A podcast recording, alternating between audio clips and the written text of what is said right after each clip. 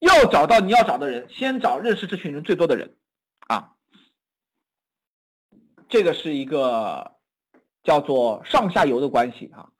呃，我举个例子，你们就明白了。这个例子我经常举，我以前是做零售的嘛，对不对？我做零售的。那么，呃，我问你们一个事情：如果我要找到全中国的奢侈品牌，比如说 LV 啊、爱马仕啊、香奈儿啊，都是女孩子喜欢的，对吧？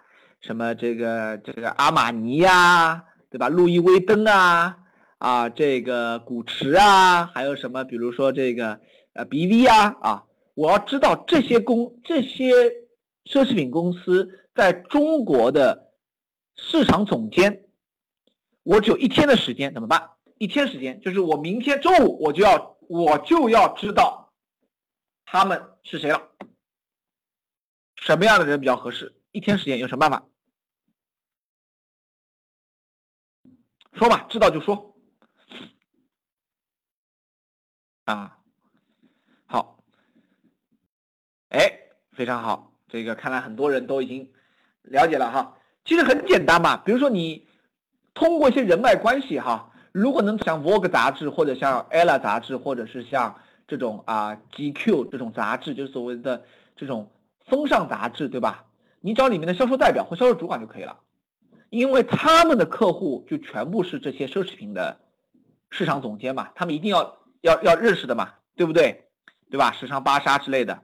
你找一个里面最普通的销售代表或者销售主管，只要这个人通过六度人脉，你就能找到一个人。比如说，你发个微朋友圈说谁认识这种几个这个杂志的销售的人员，我有事请教。你放心，你的朋友圈里面一定会泡出来说，可以的，我的老同学就是在这里面的，我的哥哥就在这里面的，对吧？我的什么这个一个男朋友就是做这个的，你有什么事情，对不对？那么。你就找这个人聊一下，因为你们没有利益冲突的，因为他也不是猎头嘛。你就问他，奢侈品的市场总监有哪些人，哪几个比较好，叫什么名字，能不能分享一下？如果吃饭吃得好，沟通沟通好，他也认为你这个人比较靠谱，不会把他。我跟你讲，候选人不肯把信息分享给你的唯一原因是什么？你知道吗？最大的原因是他认为你不靠谱，你嘴巴不严，或者你这个人不够专业，你的穿着谈吐。你的这种行为模式让他觉得有有可能有一天你会把他给卖了，有可能有一天你的嘴巴不牢，嘴巴不严，就让他做挡箭牌或者做替罪羊，然后坏了他在客户这边的名声，所以他不告诉你。如果你能练就让人信服，然后让人觉得信赖的，觉得告诉你也无妨，我帮你一个忙，我也很高兴，而且我绝对相信你不会出卖我的，那么。你这个能力就牛了，那么大量的资源会来找你。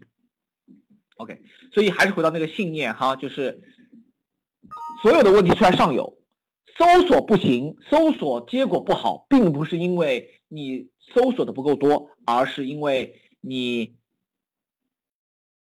基本功没练好。好，那么这三个我讲完了，所以呃。每个人想找投行，有人说我要找投行部门的人，那你想想看，谁认识投行部门的人最多的人？或许是券商，或者是保代人，或者是银监会的，我不知道。总有那么一群人或者一个人，他认识绝大多数的。